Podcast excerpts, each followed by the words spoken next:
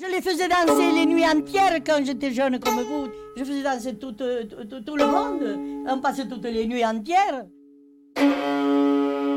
Il t'en fait de temps dans un village, un gars et une fille qui s'entemaient. Ah, ils s'entemaient, puis allons que de s'entemer, ben, ils causirent de se marier.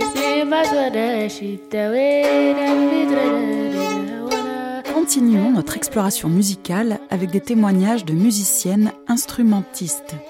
Toutes savent déjà donner de la voix et nous avons d'ailleurs abordé précédemment la question de l'oralité et du chant comme espace féminin d'expression et de parole publique. Pour aller plus loin, ce troisième épisode nous révèle qu'apprendre à jouer d'un instrument, développer sa technicité et s'assumer comme artiste constitue un parcours semé d'embûches pour les femmes. De la sexualisation du corps de la chanteuse jusqu'au sexe implicite des instruments, le chant musical s'avère truffé de stéréotypes de genre. Nous pouvons même en dire qu'il procède d'un grand partage, comme diraient les anthropologues, entre attributs féminins et masculins, voix et instruments, aigus et graves, spontanéité et technicité, oralité et écriture, tradition figée des autres et création originale d'ici, et bien d'autres encore. Mais le partage le plus important se fait dans le corps du métier. Qu'il s'agisse de musique dite actuelle, traditionnelle, classique ou jazz, les praticiennes sont nombreuses, mais les professionnels se font rares.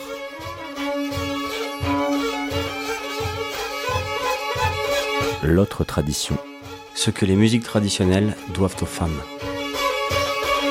Troisième épisode. Professionnalisation. Le grand partage où les musiciennes évaporées.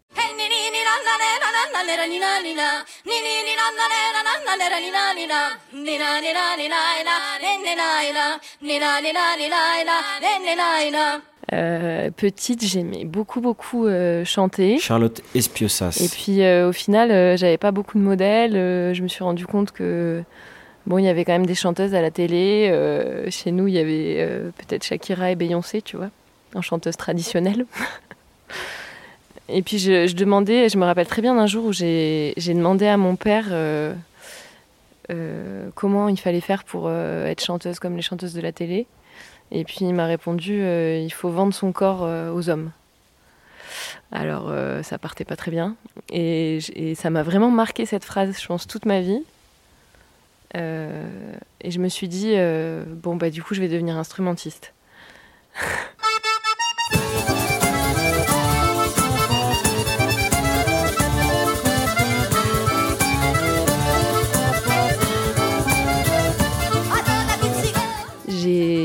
j'ai quand même vite assimilé euh, euh, bah, le rôle de la chanteuse comme un rôle de un peu de corps objet ou de corps présenté. Où en fait le fait que la voix soit pas détachée euh, du, corps que l'instrument fasse partie du corps ça rend ouais il y a une forme d'objectisation en tout cas le corps exposé au regard assez fortement quoi. Et, et c'est vrai que j'ai été pendant longtemps j'étais énervée par euh, cette hypersexualisation du corps euh, des chanteuses, tu vois. Et mais moi, ça, me procurait vraiment de, la colère parce que je trouvais que ça servait pas la cause, quoi. Bon, après, ça... je me disais, ah, mais en fait, pourquoi est-ce qu'on joue ce rôle-là euh, d'hyperféminisation euh, euh, alors qu'en fait, on n'a pas, enfin, on pourrait, on pourrait avoir une place autrement, quoi. Pendant des années, j'ai eu un espèce de de panthéon pyramidal de, mes accordéonistes préférés, tu vois, des accordéons de chromatiques. Donc voilà, y a, enfin, bon, je peux pas tous les citer, mais bon, il y, en avait plein euh, euh, que dont j'adorais le jeu, que j'admirais. Je me disais, ah, j'aimerais bien. Euh, donc certains qui habitaient pas très loin, je me disais, ah, j'aimerais bien travailler avec eux, apprendre avec eux. Et puis un jour est arrivé dans mon, dans mon champ de vision Marie Labasse, qui est une accordéoniste, élève d'une autre accordéoniste, qui comme par hasard est une femme, qui s'appelle Camille Privat. Ça a été le déclic, mais juste le jour où elle est arrivée dans, dans ma vie, que c'était la première fois de, de, ma vie d'accordéoniste que je trouvais qu'une qu femme jouait bien mon instrument, ou que je la trouvais admirable, ou que... Et voilà, et j'ai quand même fait de la sociologie du genre, et pendant dix ans, je me suis pas rendu compte de ça, quoi que j'avais pas de modèle féminin.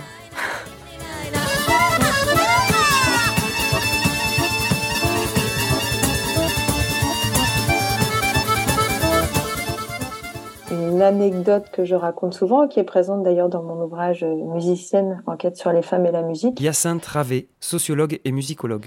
J'étais donc euh, clarinettiste et j'avais comme professeur un, un musicien de, de l'Opéra de Paris avec qui on discutait beaucoup. Et à un moment donné, au fil de l'une de, nos discussions, il me dit, mais de toute façon, tu sais, il n'y a, a, pas de femme clarinettiste euh, dans les orchestres. Et j'étais très surprise de, de, cette remarque. Je dis, ah bon, comment ça se fait? Pourquoi? Qu'est-ce qui se passe? Parce que pour moi, depuis que j'avais commencé à jouer de cet instrument, à apprendre à en jouer, on était au moins autant de filles que de garçons. On était même plus de filles quand j'ai commencé à apprendre. Ça m'a intriguée. C'est quelque chose qui nous intrigue. C'est quelque chose dont on peut faire un beau sujet de recherche, je trouve. Et je me suis demandé comment on pouvait expliquer ce phénomène de disparition. C'est devenu un aiguillon pour me dire, mais qu'est-ce qui se passe? Comment euh, cet instrument qui est pratiqué par euh, beaucoup de, de filles ou de jeunes filles et de jeunes femmes, finalement, bah, au niveau professionnel, on ne les retrouve pas. C'est vrai que je me suis souvenu aussi de, de propos euh, d'autres professeurs qui pouvaient dire bah, euh, la clarinette c'est pas fait pour les femmes ou euh, c'est trop difficile euh, d'en faire une carrière professionnelle ou euh, l'enseignement c'est mieux pour les filles, etc., etc. Donc voilà, des, des éléments qu'on retrouve et qui font que bah, ça a ouvert finalement tout mon, mon questionnement sur la, la, présence des femmes en musique aujourd'hui, mais forcément comprendre aujourd'hui, bah, il faut retourner dans le passé. Je pense que d'abord il y a beaucoup plus de pratiques en fait souvent qu'on ne l'imagine et notamment ça c'est pour avoir travaillé sur les traces aussi dans le passé, par exemple, de, de musiciennes à, à, certains moments, on se dit, bah, on a ce discours, il y en a pas. Il n'y avait pas de compositrice, il n'y avait pas, euh, voilà, euh, des chefs d'orchestre, il n'y en avait pas. Puis on se rend compte en, en creusant, on a alors regardé de plus près qu'il y en avait, et bien plus qu'on pouvait l'imaginer.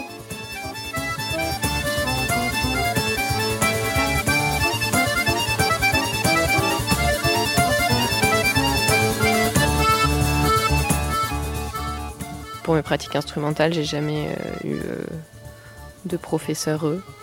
Encore pour ce truc des modèles et de pouvoir se projeter, je pense que ça change quelque chose inconsciemment. Et puis après, euh, quand même, dans, dans, ma, dans l'enseignement qui m'a été transmis, j'ai quand même été face plusieurs fois à, une manière de, de penser un petit peu, tu vois, des arguments un peu naturalisants sur le fait que quand on est une femme, euh, on joue pas exactement pareil quand même, techniquement, tu vois, dans le détail.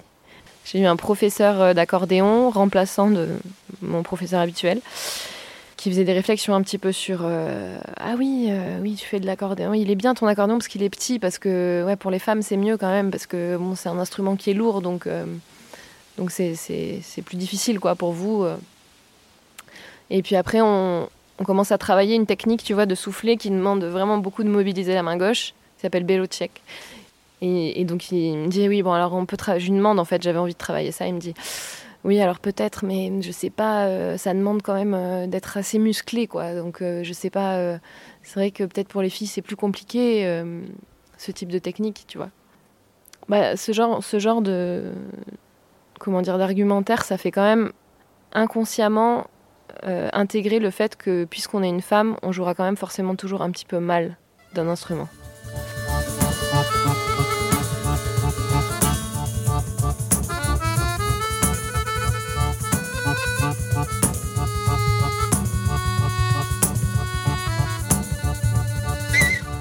Quand j'habitais en, Andalousie, euh, j'avais j'avais repris la guitare un peu, donc je travaillais la guitare flamenca qui est l'instrument par excellence euh, pas du tout joué par les femmes.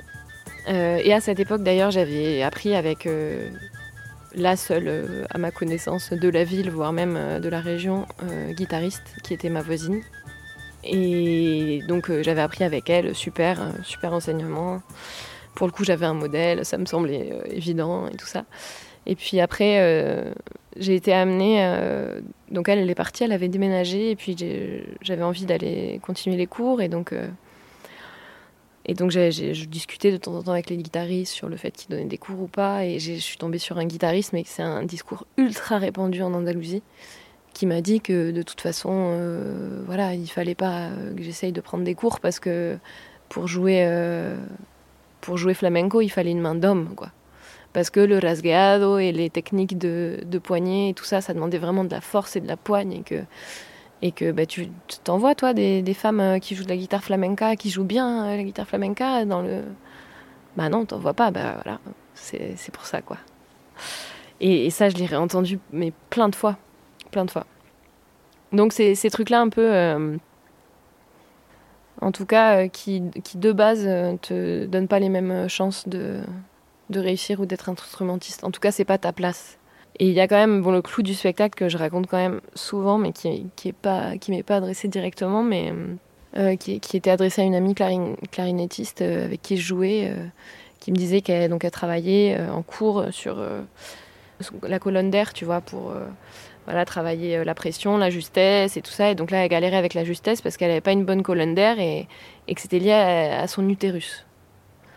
Alors euh, j'étais un petit peu espantée. Je lui dis mais comment ça, c'est lié à ton utérus euh Et en fait, son professeur de clarinette lui avait dit que voilà, ben pour la, tout ce qui est respiration ventrale et travail de la colonne d'air, et ben pour les femmes, il n'y avait quand même pas exactement la même place quoi, parce qu'il y avait l'utérus. Et donc tu pouvais probablement pas euh, prendre ta respiration de la même manière. Donc ça, euh, ben, tu peux pas lutter contre ça. C'est-à-dire que ton corps, ton utérus fait que tu seras forcément une mauvaise instrumentiste ou tu joueras forcément un petit peu faux. Ça passe par plein de petits endroits comme ça, euh, un peu pernicieux, où finalement tu intègres un discours comme ça. Même s'il t'énerve et qu'il te met en colère, tu... il y a un endroit où quand même ça, ça rentre quoi. En tout cas, je ne sais pas si je m'y projetais euh, professionnellement, c'était pas très bien vu dans ma famille. Euh, il y avait un rapport à la valeur travail qui était qui passait pas du tout par la musique. Euh, on avait quand même, je pense aussi un petit peu l'image de mon grand-père qui était musicien de bal à tendance alcoolique et pas très fiable. et je pense que bah, peut-être aussi parce que c'est pas un métier tout court, mais parce que c'est pas un métier pour une fille aussi. En tout cas, pendant longtemps, je ne l'ai pas envisagé comme un vrai travail. Et puis, c'est forcé de constater que ça s'est imposé à moi à un moment donné.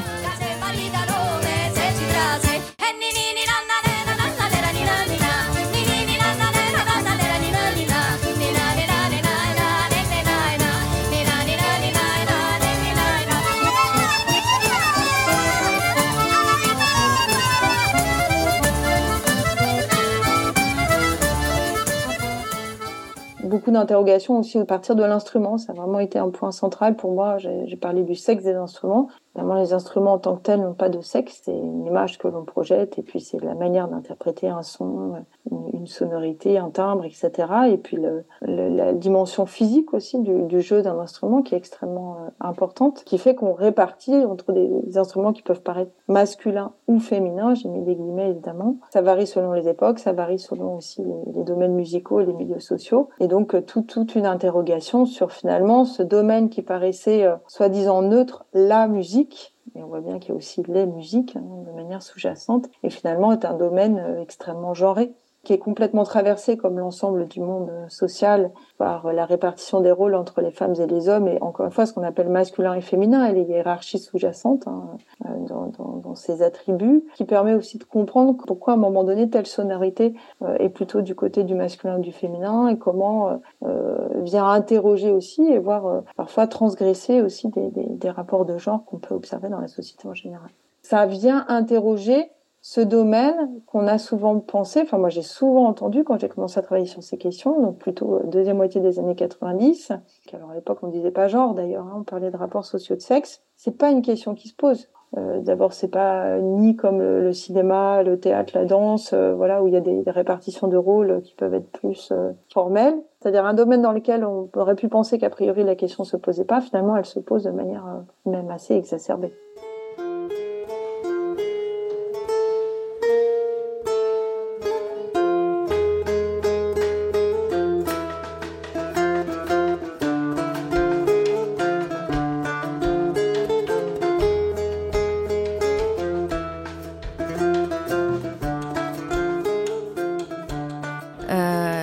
Partais faire complètement autre chose euh, au Québec. J'aime Sam Rouge. J'avais ma guitare avec moi et j'ai été invitée complètement par hasard à participer à une soirée caritative. À ce moment-là, en fait, j'ai euh, interprété deux chansons que je venais d'écrire. Et là, il y avait un programmateur sur place à qui ça a plu. Il m'a invité à faire un autre concert. Et là, euh, grosse bascule. je rentre en France et je me donne une chance. Malgré certains avis de, mon entourage, voilà, plutôt, plutôt amis, potes, etc. J'ai même carrément eu une réflexion, mais si tu avais du talent, ça saurait, etc. Comme si la musique devait aussi être de l'ordre du don.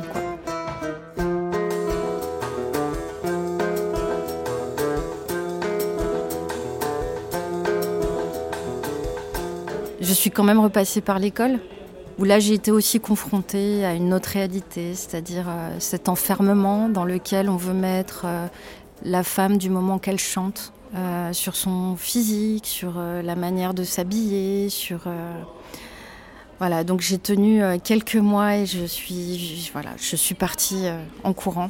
Et j'ai commencé à me réaliser vraiment sur scène, en me confrontant au public, en me confrontant euh, à la réalité en fait du, temps de l'œuvre, du temps de la création, du temps de la chanson et, euh, et de, m'accepter moi aussi en tant que telle.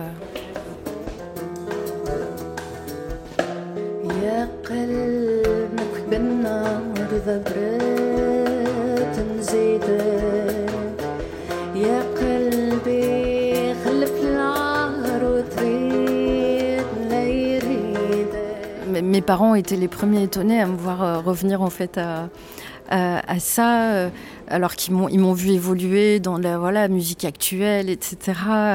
Mais euh, il y, a aussi quelque chose qui est de l'ordre de la réparation, dans le sens où il y a eu aussi beaucoup de déformations, beaucoup de... avec tout un regard qui est aussi politique posé sur ces musiques issues de l'immigration. Et il y a eu un moment donné où j'ai eu besoin moi-même d'aller aux sources, euh, parce qu'on est souvent ballotté aussi par des discours qui vont nous définir, qui vont encore une fois nous enfermer. Moi maintenant, je, me méfie énormément. Euh, j'ai du mal en fait à accepter comment, euh, comment des propos, comment la description même d'un projet musical peuvent être euh, enrober, euh, changer pour que ça fasse euh, grand public et qu'il y ait ce truc effectivement qui, qui, est lié à l'exotisme. C'est pas mon endroit et c'est vrai que parfois j'ai du mal à le faire respecter. Aussi beaucoup dans les cultures orientales, notamment dans, dans, le monde arabe, il y a une espèce de hiérarchisation, c'est-à-dire qu'il y a un peu la posture de voilà la chanteuse diva, du houdiste soliste, etc. Et puis on va voir tous les autres musiciens qui se tiennent un peu, euh, un peu au bas de cette pyramide. Et euh, j'ai une collègue chanteuse notamment avec qui on, discutait euh, de ces expériences-là, avec qui on échangeait et qui m'a dit ouais mais toi tu as de la chance parce que moi je ne suis que chanteuse mais toi tu es instrumentiste donc déjà tu as un peu plus de prestige et tout ça et en fait j'ai réalisé à quel point c'était douloureux d'entendre ça aujourd'hui.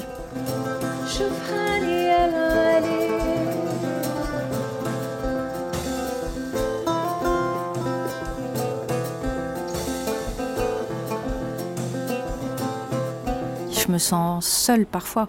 C'est vrai que c'est un milieu qui est, euh, essentiellement masculin. J'ai essentiellement des collègues euh, hommes. En fait, ce qui est assez dur, euh, que ce soit sur les, discriminations ou les violences en tant que femme ou en tant que, fille d'immigrés, je trouve qu'il y, a un silence qui rend complice. Si je défends, etc., ben, va me coller encore plus à la peau cette image de voilà, j'ai même pas besoin de dire tous les termes qui peuvent être associés à quelqu'un qui décide de lutter, d'être en résistance euh, et, et, de refuser en fait ces, injonctions-là. En revanche, ce qui met mal à l'aise, c'est le, le silence des personnes autour.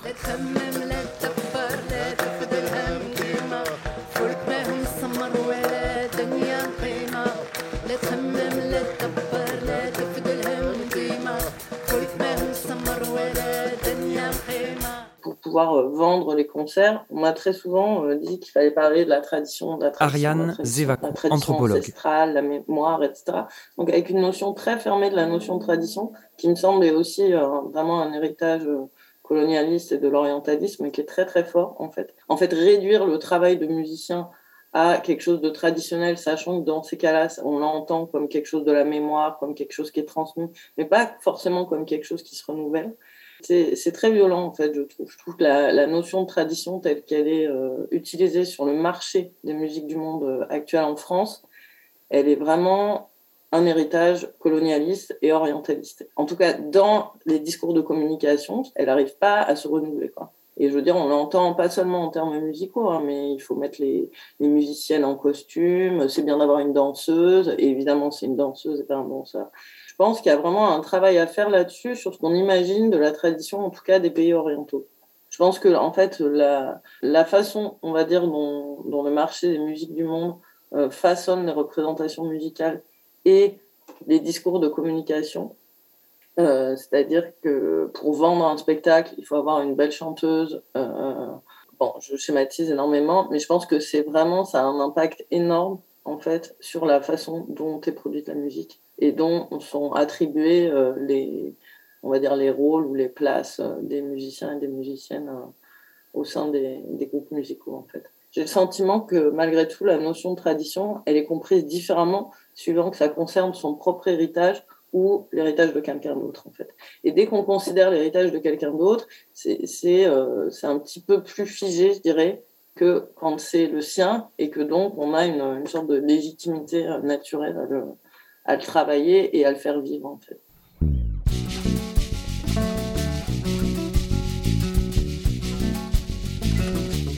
Le métier de musicienne, c'est tout nouveau déjà pour moi. Sandra Richard. Je débute euh, à peine. Hein. Moi, j'étais avant euh, chargée de production, euh, chargée de communication dans la culture. Et, et je faisais un petit peu de musique à côté, mais c'était pas non plus affirmé. Et donc là, je, je, débute avec les concerts, avec le Cœur Maloya. Donc c'est, hum, j'aime bien euh, mais c'est, c'est pas facile tous les jours. Et, euh, et voilà, donc après, il faut gérer aussi en tant que, que femme et maman ben, les emplois du temps, bébé, pas bébé, répétition, répétition. Donc, mais je dirais que ça commence plutôt bien. j'ai un peu tourné autour, donc je me considérais pas comme musicienne et artiste. Et euh, c'est vraiment en, intégrant euh, un groupe que je me suis dit, mais en fait, euh, je peux y arriver. J'ai commencé à travailler. Mais c'est être artiste, c'est aussi un vrai métier, c'est aussi une méthode de travail. Et avant de, de, de mettre tout ça en place, ça demande voilà, de réaliser que ça y est, on y est, il faut, il faut le faire.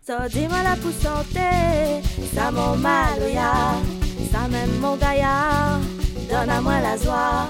Sortis-moi la pour chanter, ça notre histoire. Même dans l'espoir. Il y a beaucoup d'inégalités. Il y a le maloya, euh, c'est beaucoup euh, pratiqué par les hommes et euh, surtout au niveau euh, euh, des instruments. Généralement, on retrouve les femmes au kayam. Moi, de mon expérience personnelle, j'ai eu beaucoup plus de facilité à apprendre le maloya en métropole avec ce groupe de musiciens. Et puis en, faisant aussi des, des formations, des masterclass Maloya sur Paris. On était tous dans l'apprentissage. Il y avait, des femmes il y avait bah, des, Français qui voulaient apprendre. Donc, euh, du coup, on était tous un peu sur le même pied d'égalité. À La Réunion, c'est plus, c'est plus complexe euh, parce que déjà on est euh, plusieurs communautés donc il y a les Indiens, il y a les les, les Cafres, les, euh, les Chinois, les, les Arabes, donc c'est les Indiens musulmans. Dans chaque communauté, même si le Maloya c'est une musique réunionnaise, c'est pas forcément une musique pratiquée par tout le monde. Donc moi par exemple étant d'origine indienne, on nous appelle les Malbars, les Malbaraises. La première fois où je suis allée à La Réunion pour jouer dans un kabar, comme on appelle, un rassemblement de musiciens de Maloya. Ils m'ont vu arriver avec mon kayam, une femme, une, indienne avec son kayam. Il y en a un qui m'a regardé et qui m'a, qui m'a dit Ah, les Malbaraises, ils savent jouer au kayam, ils savent jouer le Maloya, les Malbaraises. Donc, du coup, j'ai pris mon kayam et j'ai joué du premier jusqu'au dernier morceau sans pause. Donc, ça m'a bien fait 3 ou 4 heures de Maloya et tout le monde me regardait jouer. Et j'ai dit, bah voilà, c'est comme ça, je vais jouer. Et j'étais dans le rond Maloya, au milieu, et je jouais avec tout le monde. Et je chantais, je faisais les voix. Voilà, donc personne ne, m'a vraiment adressé la parole, mais le lendemain, j'ai eu plein d'invitations Facebook. ça sans doute valeur, ça la nous couleur, Maloya la sacré nos douleurs, nos créoles de colère, Maloya la.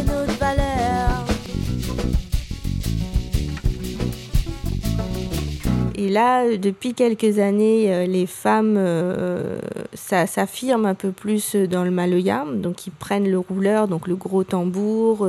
Il y a un groupe de Maloya qui s'appelle Simangavol que des femmes qui jouent les percussions, le chant, tout, c'est que des femmes. Donc on essaie de, de prendre un peu euh, notre place dans, dans, le Maloya parce que c'est pas évident. Et même euh, le Maloya entre hommes aussi, c'est pas évident parce que c'est une histoire d'ego, de moi je vais jouer plus fort, je vais jouer plus mieux que toi. Et dans les ronds Maloya, ben, pour jouer au rouleur, il faut attendre son tour. Et euh, s'il y en a un qui joue, qui joue, qui joue et qui veut pas donner, donc il faut essayer de lui dire bon maintenant c'est bon, c'est à mon tour. Donc il y a déjà ce rapport de force. Donc en étant une femme, c'est encore plus difficile parce qu'il te regardent, se disent euh, mais qu'est-ce que tu veux en fait euh, Voilà, en gros, euh, je vais pas te donner mon tambour.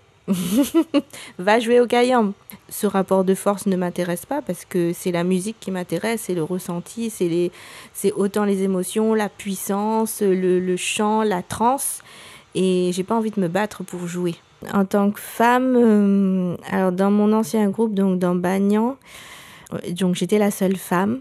Donc euh, on sentait la différence. Parce que moi j'étais quand même à la base un peu du groupe, après il y a eu d'autres nouvelles têtes, mais euh, même s'il y a un nouveau et euh, si c'est un homme, et eh ben tout de suite ils sont entre eux. Et moi j'étais un peu de mon côté, je me sentais un petit peu excentrée.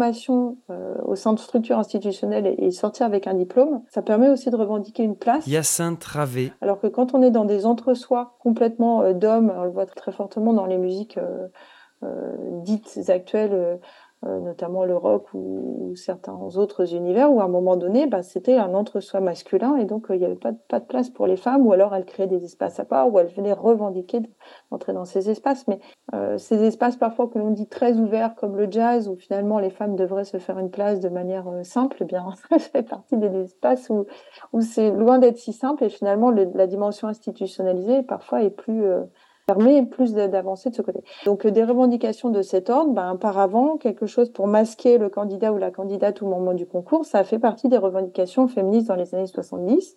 Et pour suivre l'exemple de l'orchestre, dans les années 1970 en France, il y avait quasiment pas de femmes au sein de ces ensembles, de temps en temps une harpiste. Petit à petit, ben, elles, sont, elles sont entrées dans ces ensembles jusqu'à être aujourd'hui un tiers des musiciens et des musiciennes, euh, des interprètes présents dans ces ensembles. Donc sur euh, les avancées, il y a des avancées notamment quantitatives dans ce type euh, d'ensemble. Et en même temps dans les dans les orchestres, elles sont plus ce qu'on appelle plus souvent tutistes que solistes, c'est-à-dire elles sont pas au poste à responsabilité au sein de ces orchestres. Donc c'est la question de la chef d'orchestre mais aussi des chefs de pupitre et de certains instruments, on revient sur le sexe des instruments, notamment du côté des vents, même si aujourd'hui ça bouge, mais elles sont entrées surtout dans les instruments à cordes et dans les instruments plutôt à tessiture aiguë que grave.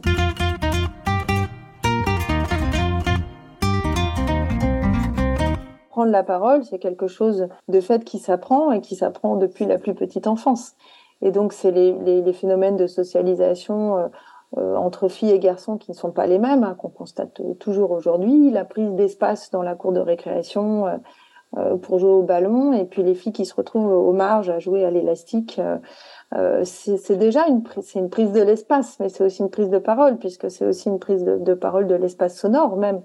Il y a des jeux qui sont plus bruyants que d'autres et puis bah, tout ce qu'on peut entendre sur filles et garçons hein, sur voilà le, euh, les filles qui doivent être plus sages, plus tranquilles, plus calmes, euh, même dans les, les, classes, que les garçons. Bon, bah, si, si, voilà, au moins ils font, on les entend, on les fait participer, et c'est pas grave s'ils sont plus agités.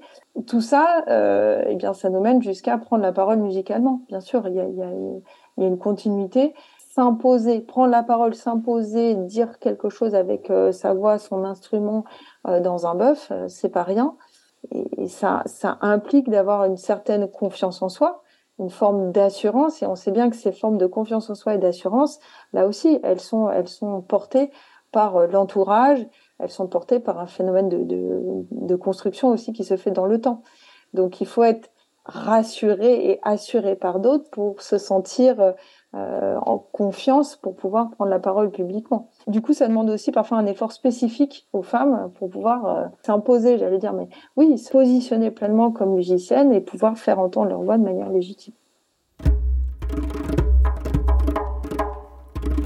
Dans ses travaux, Yacinthe Travé rappelle que les revendications de musiciennes ne sont pas apparues dans les années 1970, mais traversent les orchestres français depuis le 19e siècle. En dehors des institutions, des recrutements, des concours, le monde informel de la musique demeure aussi un espace d'inégalité entre hommes et femmes. Les musiques traditionnelles n'ont pas particulièrement à rougir du nombre de femmes instrumentistes, relativement honorables par rapport à d'autres chants musicaux qui les circonscrivent principalement au chant ou à quelques pupitres. Mais nous sommes encore très très loin d'une parité. Pour accéder au métier, il faut faire ses armes, saisir des occasions de jeu le plus souvent improvisées, attendre l'after, se coucher tard, prendre une place dans un bœuf, se montrer, se faire entendre. Comme dans une réunion, la prise de parole musicale est une lutte. On a régulièrement affaire à un manspreading de la musique, une sorte d'amplification masculine de présence. Jouer vite, jouer fort, jouer au centre, occuper l'espace. Comme l'explique le géographe culturel Yves Rebaud, il existe une projection des inégalités de genre sur l'espace, qu'il s'agisse de l'espace public ou de l'espace sonore, du quotidien ou de la musique. Quand elle se fait persistante, la présence féminine, loin d'être anodine, peut même y faire parfois figure d'anomalie. Euh, c'était un endroit, je crois que c'était à Fiume je crois, donc toujours dans la province de Messine. Maura Guerrera. Et c'était étonnant parce que donc ils ont fait une pièce où il y avait tous les hommes et une pièce où il y avait toutes les femmes. Et moi, je connaissais le joueur de cornemuse qui était un homme. Et lui, il m'a dit, viens, tu viens avec nous. Moi, j'ai dit non, non, je reste avec les femmes. J'ai préféré rester avec les femmes parce que j'ai senti que ça aurait été injuste euh, d'aller avec les hommes. Et là, il y avait la femme du musicologue qui rentrait avec lui. Et là, tous les repas, les femmes, ils ont parlé que de ça. J'étais, elle disait, mais elle se prend pour qui C'est là Pourquoi elle est avec les hommes? Alors, qu'est-ce que c'est cette histoire? Elle croit être meilleure que nous. Toi, elles étaient, elles, elles avaient trouvé ça très vexant qu'il y a une qui, qui, qui se sent meilleure quelque part, qui puisse passer avec les hommes.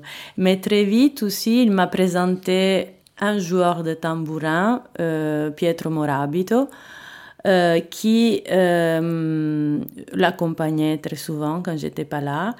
Et lui, il m'a transmis sa technique gratuitement parce qu'il disait que c'était sa mère qui jouait les tambourins et les tambourins c'était un instrument de femme.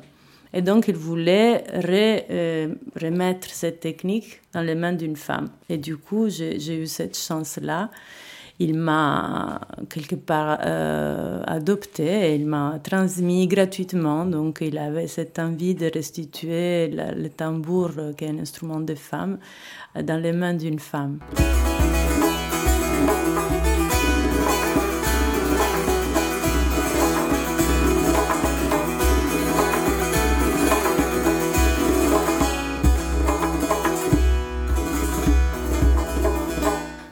Alors moi je suis partie donc en Roumanie dans le cadre de mon master d'anthropologie, donc j'avais vraiment cet objectif de, sujet d'étude quoi. Marthe Touré. qui m'a largement aidé à, tenir en étant là-bas parce que les relations étaient quand même pas du tout pas du tout faciles ni à créer ni à vivre et très rapidement euh, j'ai été euh, confrontée au fait d'être une femme, c'était vraiment très évident que ça changeait toutes mes relations aux gens. Euh, alors c'est un peu particulier parce que alors là-bas il y a très peu de, femmes instrumentistes. J'en ai rencontré peut-être euh, trois sur un nombre incalculable d'hommes instrumentistes. Donc les femmes sont vraiment très très peu présentes. Elles sont, elles sont chanteuses. Il y a beaucoup de chanteuses. Mais il y a aussi énormément d'hommes chanteurs, donc c'est pas non plus une place qui est réservée aux femmes. C'est assez paradoxal parce que très clairement le fait d'arriver là-bas, moi j'y suis allée, je connaissais vraiment personne et j'y suis allée avec l'objectif donc de découvrir à un endroit euh, donné quelle pratique euh, musicale euh, existait. Et, je suis arrivée avec mon bagage de musicienne, ce qui m'a très clairement ouvert beaucoup de portes. Si j'étais arrivée sans, sans être instrumentiste, ça aurait été vraiment très différent.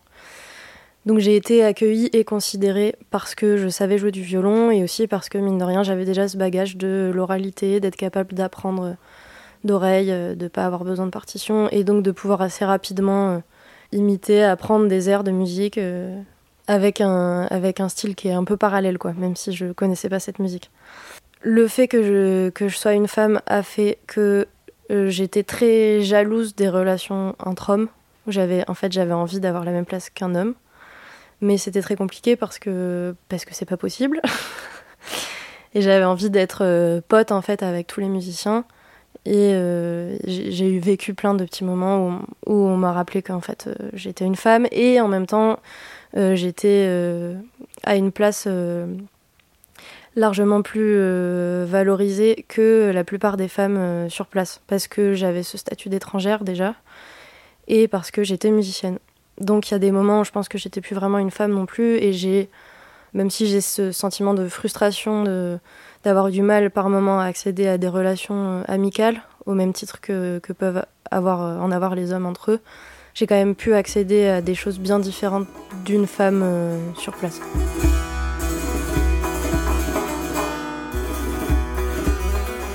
Quand je vois autour de moi les musiciens qui connaissent bien la musique bulgare Ils sont allés beaucoup apprendre avec euh, des, des tziganes euh, de Bulgarie. Ils sont allés dans leur euh, famille avec eux vraiment pendant des semaines. Ça, j'ai pas du tout fait ça. Je l'ai fait qu'une seule fois et c'était avec une femme. C'était Darinka Tsekova. Et je l'avais choisi en partie pour ça. Je pense que je l'aurais pas fait avec un homme.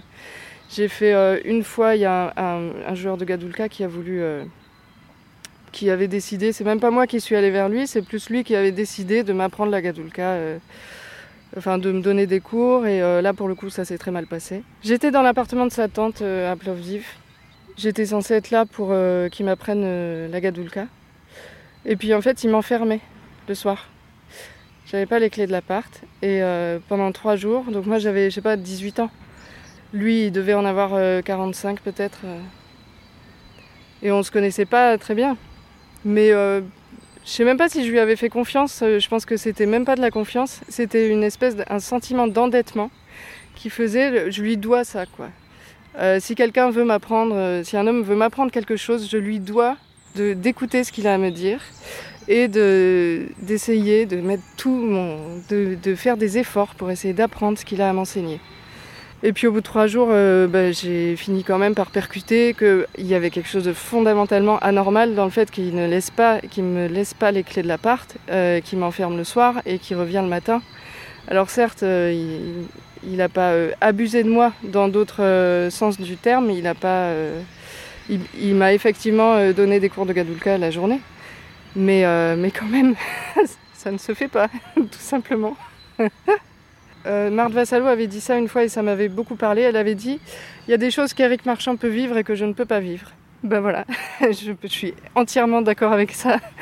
Et moi aussi, il y a des choses euh, que Éric Marchand, Laurent Clouet, n'importe quel homme en fait qui s'intéresse aux musiques des Balkans euh, et qui a envie d'y aller, d'aller y apprendre des choses de l'ordre de la musique, eux ils peuvent le faire. Nous vraiment, ça, ça va nous coûter trop, en fait, en tant que femme, d'être là-bas, d'être dans des contextes où ils n'ont jamais vu, euh, parfois, certains d'entre eux, ils n'ont jamais vu de femmes euh, instrumentistes. Et du coup, ben, on est un ovni, quoi.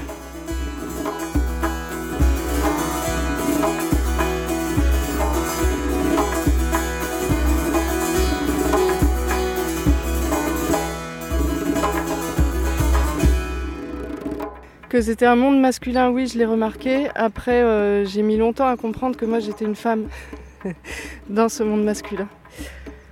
Euh, au début, euh, je, me, disais, bah, du coup, c'est simple, c'est un monde masculin, j'ai qu'à me comporter comme un homme. Et puis je vais vivre des trucs d'homme et ce sera cool en fait. Parce que les trucs d'homme c'est cool. on est sur les routes, on boit des coups, on est bourré, on fait des blagues, c'est trop bien. J'ai pris plaisir à ce truc-là pendant des années. Euh, vraiment sans me poser la question de euh, ah mais au fait euh, est-ce que c'est un milieu masculin? Est-ce que tu es une femme là-dedans? J'avais des comportements très masculins Je pense que c'était purement stratégique de ma part, mais totalement inconscient aussi. Enfin, c'est des stratégies inconscientes de. Je pense que tout ça, c'était pas du tout réfléchi de ma part, mais je voyais comment, dans ce milieu masculin, justement, on parlait des femmes, comment on les voyait, comment, quand quand il y a des belles filles qui arrivent pour écouter le concert, comment il y a des musiciens qui sont déjà avant le concert en train de se dire ah bah celle-là, je vais me la faire c'est des, musiciens euh, en couple qui vont euh, dans cette même soirée euh, parler mal de leur femme, de leur compagne, de celle qui est en train de s'occuper de leur gosse quand même. Hein. Et j'ai choisi de faire comme si j'étais pas choquée. Et j'ai choisi d'adopter leur comportement. De, me dire, ben, je suis des leurs. Après tout, je fais de la musique, donc je suis des leurs. Et ça m'a pris vraiment du temps de me désolidariser d'eux, en fait. Et encore maintenant, je suis dans des parfois dans des conflits internes un peu, de me dire je peux pas leur faire ça. je peux pas leur faire ça quoi. De... Enfin, quand même, c'est eux qui m'offrent du boulot. Euh, tu vois, il y avait ce sentiment toujours de dette. Je leur dois ça quoi. Je, je leur dois euh, la musique elle-même, le fait de savoir en jouer. Je leur dois le fait d'avoir ce boulot-là, d'être dans ce groupe-là. Tout ça, c'est géré par des hommes, donc je leur dois quelque chose. Et ça, c'est une pensée euh, qui est sûrement néfaste, mais euh, qui est même totalement néfaste, mais, mais qui est en moi euh, malgré moi. Donc j'essaye de lutter contre cette pensée-là, mais, mais ça prend du temps et c'est beaucoup d'apprentissage.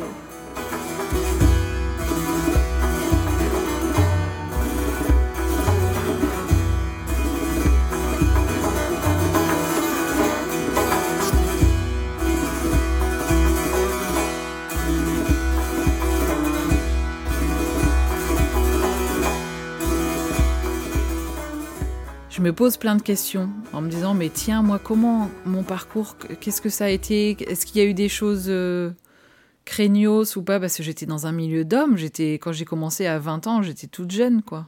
Perrine Bourrel. Et oui il y a eu des choses je pense en fait euh, pas évidentes mais j'ai pris sur moi. J'ai pris sur moi et je l'ai caché bien au fond. Euh, où j'ai je sens que je me suis fait un peu manipuler où il n'y a pas eu des choses graves mais il y a eu des choses quand même de cette graine de la place de l'homme qui est au-dessus et la femme qui vient pour apprendre. Et j'ai dû me protéger euh, tant bien que mal, enfin, de ça. Donc voilà, je me sentais honorée d'être arrivée jusque-là, euh, au milieu de tous ces hommes. Et puis ça me valorisait, et puis quelque part j'aimais bien être toute seule au milieu de tous ces hommes. Je suis pas dupe, ça. Il y a quelque chose qui est agréable. Et ça m'a, je disais à mon compagnon Robin, c'est bien aussi d'être au milieu de tous ces hommes parce que ça m'aide à comprendre les hommes, de voir tous ces hommes, toutes ces facettes là. Parce que c'est des rencontres, euh, enfin moi en tout cas dans mon parcours de musicienne, tous les projets que j'ai, c'est des rencontres qui sont profondes et intimes. Quand on commence à jouer, on, on se rencontre, euh, c'est les âmes qui se rencontrent. Donc c'est pour ça qu'il y a aussi régulièrement des femmes de musiciens avec qui je joue qui ont été jalouses de moi. Donc ça aussi, ça n'a pas été facile. Euh, parce que pour moi, il n'y avait pas. Oui, je rencontrais ces hommes d'une certaine manière, de cette manière, mais il n'y avait pas de d'ambiguïté. Enfin, si, il a pu y en avoir, mais en tout cas, j'étais très claire avec moi et très. Euh, ces hommes, ils avaient des femmes, j'allais pas tromper. Euh, enfin, j'allais pas m'embarquer dans ces histoires. D'ailleurs, c'est un c'est quelque chose j'ai vraiment à un moment euh, choisi. Je me suis dit bon, est-ce que parce que j'étais amoureuse de plein d'hommes avec qui je travaillais parce que ça touche à des endroits très profonds. Maintenant, je vois que c'est c'est des confusions aussi qui se font. Mais, mais qu'est-ce que je fais? Est-ce que je est-ce que je vais plus loin ou pas? Et à un moment, j'ai décidé de pas aller plus loin parce que je me suis dit que ça allait me perdre de faire ça et que le but c'était la musique une des premières choses que j'ai senties dans les injustices, euh, mais c'est des choses subtiles, c'est bah, le milieu de ces musiques. Il y a des hommes partout. À la programmation, c'est des hommes, en fait, la plupart du temps. Et j'ai senti des fois que des hommes, soit musiciens, soit programmateurs, me faisaient sentir que quand j'étais sur scène, j'étais pas à ma place, que j'avais pas à être là. Et c'est des personnes, du coup, qui me programment pas. Et je pense que eux, c'est inconscient, ils s'en rendent même pas compte. Et on est plusieurs femmes à dire ça. Et sur les mêmes personnes. Donc euh, je pense pas que ce soit du délire de, enfin, de parano, euh, tu vois. Et j'ai été confrontée aussi, euh, ça, très souvent, j'en parlais un tout petit peu, mais à la jalousie d'autres femmes qui sont à des places où ça pourrait être important aussi, des femmes qui peuvent être à la programmation, parce que je suis une femme à cette place-là. Et ça, c'est aussi très embêtant parce que ça complique encore plus les choses.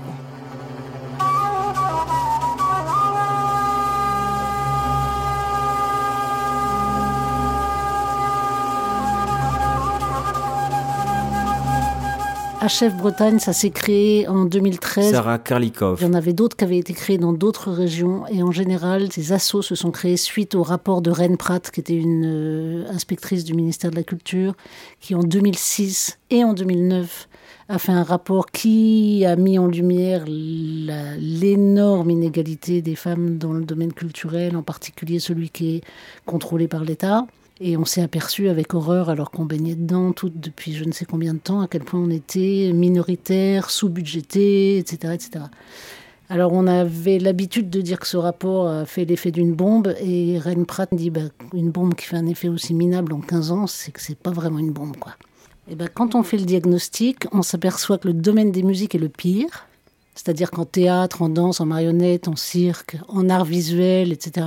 C'est pas terrible, mais en musiques actuelles et en musique traditionnelle, c'est le pire. C'est-à-dire que euh, en musiques actuelles, si on compte le nombre de femmes sur scène, nous on a compté tous les festivals et on sait qu'il y a beaucoup de festivals euh, en Bretagne, plus les lieux de diffusion. On a compté les Fesnos là avec euh, Tam Craze qui recense tous les Fesnos. En général, y compris Fesnos, on trouve 17% de femmes sur les scènes. Ça veut dire 83% d'hommes. Donc voilà, il y a un problème puisque on a aussi fait une enquête dans les lieux d'enseignement des musiques traditionnelles. Euh, il y a euh, plus de 50% de femmes qui apprennent un instrument. Disons 55% de filles au moins. Et puis ensuite, dans les fesnos, on les voit plus. Et dans les enseignants, on les voit plus non plus. Il y a plus d'enseignants que d'enseignantes. Donc, il y a ce mot horrible d'évaporation qu'on utilise. Bref, donc, euh, donc ouais, c'est grave les explications pour les musiques qui sont euh, assez sociétales, on va dire, qui font que souvent euh, les groupes euh, de musique, les mecs qui font ça, ils sont adolescents et ils commencent à faire leur groupe. Quand les jeunes sont adolescents, les hommes, les garçons sortent, les filles ne sortent pas.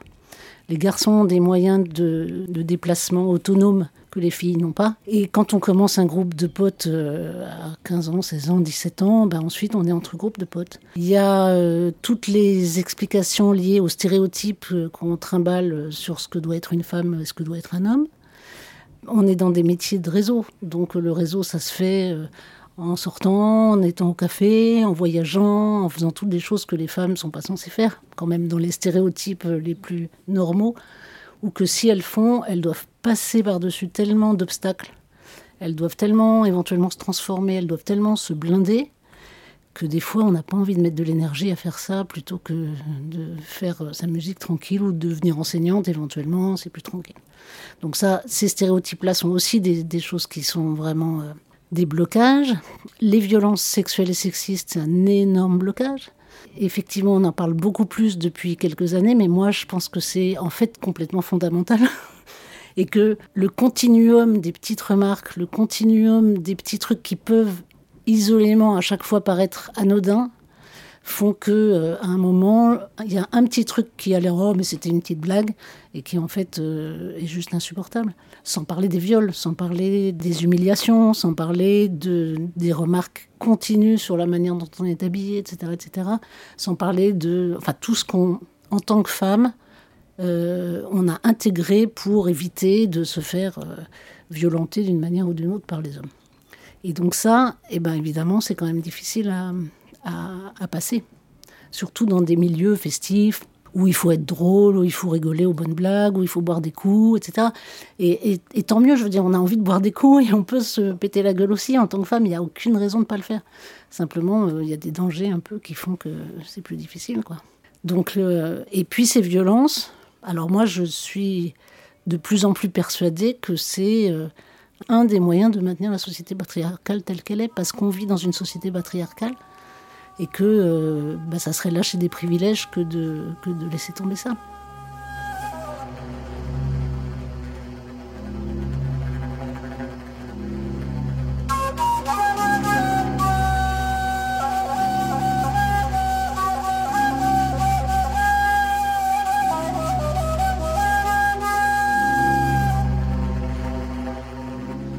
Comme blocage à la professionnalisation, Sarah Karlikov note aussi le manque d'entourage professionnel et une tendance à la sous-estimation de soi, de ses compétences, de son travail.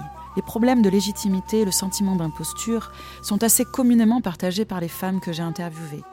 Beaucoup s'en sont libérées à force de travail, en trouvant l'assurance nécessaire face aux autres, hommes ou femmes, qui remettraient a priori en question leurs compétences sous prétexte qu'il s'agit d'une performance de femme. Ce que Pierre Bourdieu dans la domination masculine appelle le double standard, cette dissymétrie radicale de considération et de valorisation des activités selon qu'elles soient réalisées par des hommes ou des femmes. Cela voudrait dire qu'une même partition, qu'une même performance peut être considérée comme noble et difficile exécutée par un homme, mais aussi facile, innée ou futile exécutée par une femme. Les problèmes de légitimité, qu'il reviendrait donc à la femme de régler individuellement, ne suffisent pas à expliquer cette évaporation des musiciennes au moment de la professionnalisation. Même sûr de soi, les barrières sont réelles, nous pouvons nommer cela une discrimination.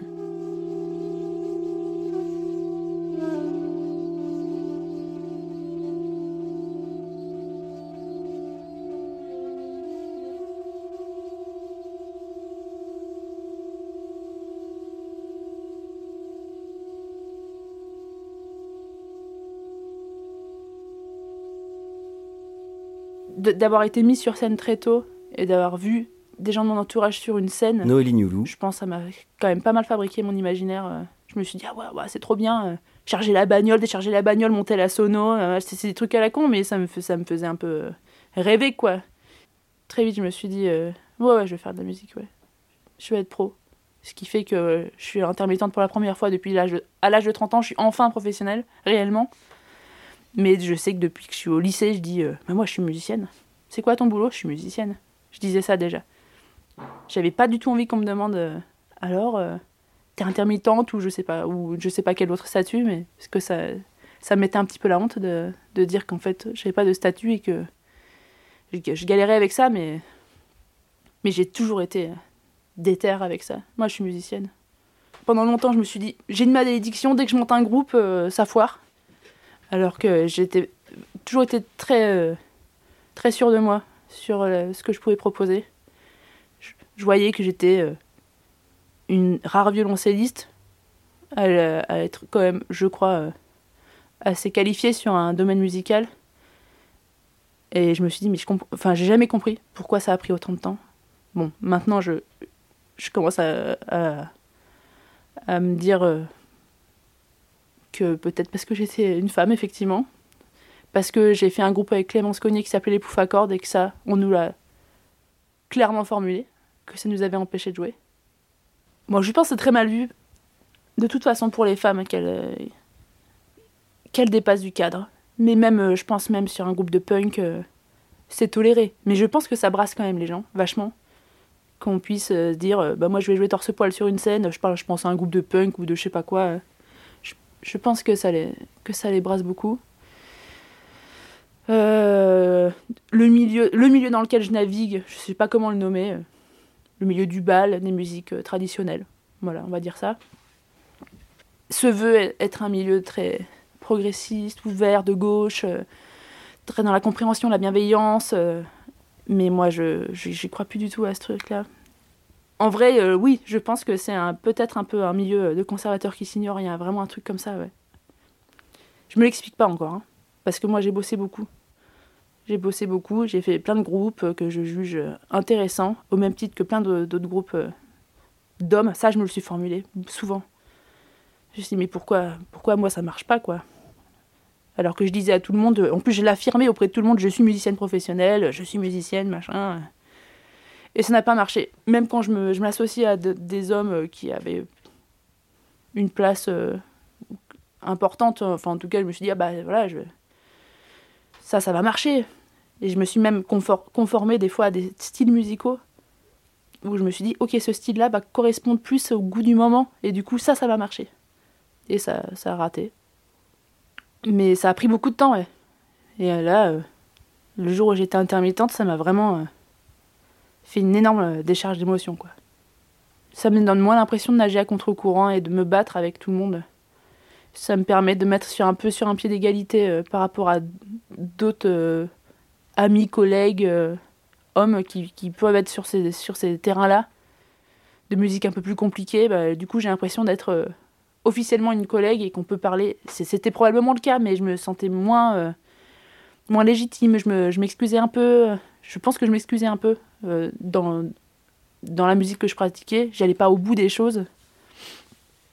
Alors que maintenant, ouais, bah, je, je, me fais confiance, quoi. Je me sens légitime. Bah, plus légitime. voilà. Et encore, moi je suis quelqu'un euh, qui a assez confiance en moi. Hein. je l'ai dit depuis gamine. Euh, moi je trace, je trace ma vie, je, fais mon je, je, je, je, mène je mène mon histoire euh, en étant assez sûr de moi, mais quand même, là bah là, je m'aperçois en parlant avec toi que en, fait j'avais les boyaux tordus avec ces histoires-là. Voilà.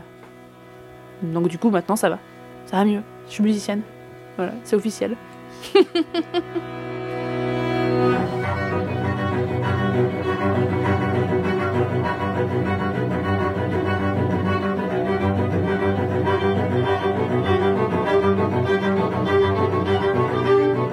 La professionnalisation demeure aujourd'hui un passage difficile pour les musiciennes. Les stéréotypes de genre ont la peau dure. Les discriminations sexistes dans le milieu culturel sont de plus en plus décrites et nommées en tant que telles, mais des violences verbales, physiques et sexuelles sont malheureusement encore tues. Certaines musiciennes m'ont confié avoir subi des pressions et des harcèlements. Des cas de viol au sein de la profession m'ont aussi été relatés. Le grand partage n'est pas qu'une répartition inégale du pouvoir, de l'argent, de l'espace et du prestige. Il s'agit aussi d'une domination systémique qui vise à exclure les femmes du monde social. Plus jeune, pendant mes études, je découvrais le mythe d'origine des Barouillas de Nouvelle-Guinée. Au départ, les femmes détenaient la puissance créatrice et le monde n'était que chaos. Pour créer l'ordre, les hommes ont exproprié les femmes de leur pouvoir.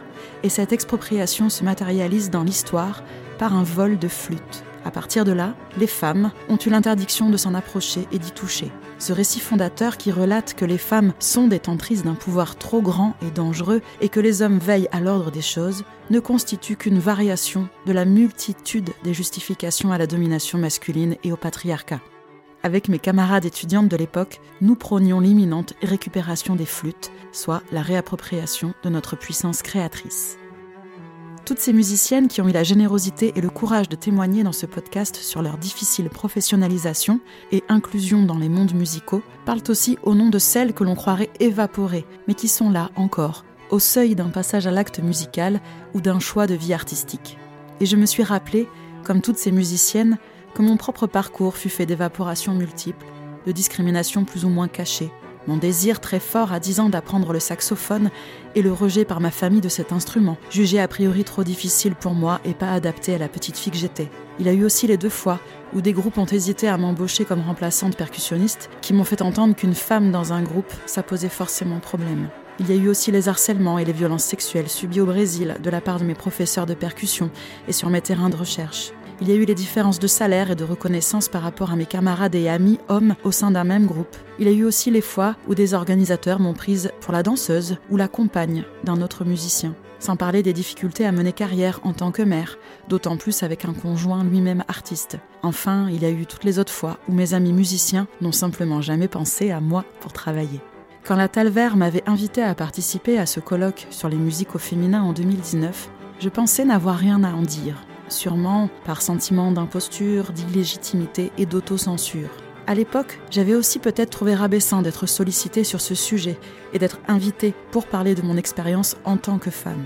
Aujourd'hui, grâce à ce podcast et aux femmes que j'ai rencontrées pour le réaliser, je me rends compte que mes modestes expériences musicales, aussi belles que douloureuses, forment aujourd'hui un savoir partageable, que je ne trouve ni honteux ni insignifiant. Il est temps de mettre fin à l'évaporation de nos savoirs et à l'évaporation des musiciennes, temps de récupérer les flûtes de notre pouvoir de création. Alors je vous donne rendez-vous pour le prochain épisode.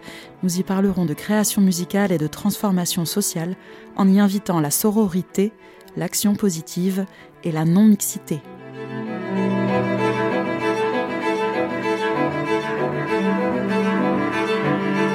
C'était professionnalisation le grand partage ou les musiciennes évaporées. Troisième épisode de l'autre tradition, ce que les musiques traditionnelles doivent aux femmes. Un podcast de la FAMDT réalisé par Anaïs Vaillant dans le cadre du projet Tambour battante avec l'aide du CNM. avec les témoignages de Charlotte Espiossas, Shems Amrouche, Sandra Richard, Maura Guerrera, Marthe Touré, Pauline Villorval, Perrine Bourrel et Noélie Niolou.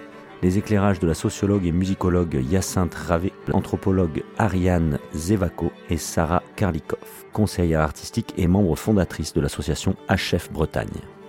Avec les musiques de Alberi Sonori, Shems Amrouche, avec Mali et Karim Ziad, Sandra Richard, Sonajo Barté, Shadi Fati, avec Bijan Chemirani, Isabelle Courroy et Granos. Générique réalisé par Elisa Trébouville avec les voix de Louise Reicher et Emmanuel Boutillier, les musiques des violonneuses et les filles de Iligadad. Voix additionnelle de Maxence Camelin, Jean-Bernard Louis, Henri Marquet, Gabriel Moulin et Olivier Grolot. Réalisation et montage, Anaïs Vaillant. Mixage, Anaïs Vaillant et Antoine Depéré.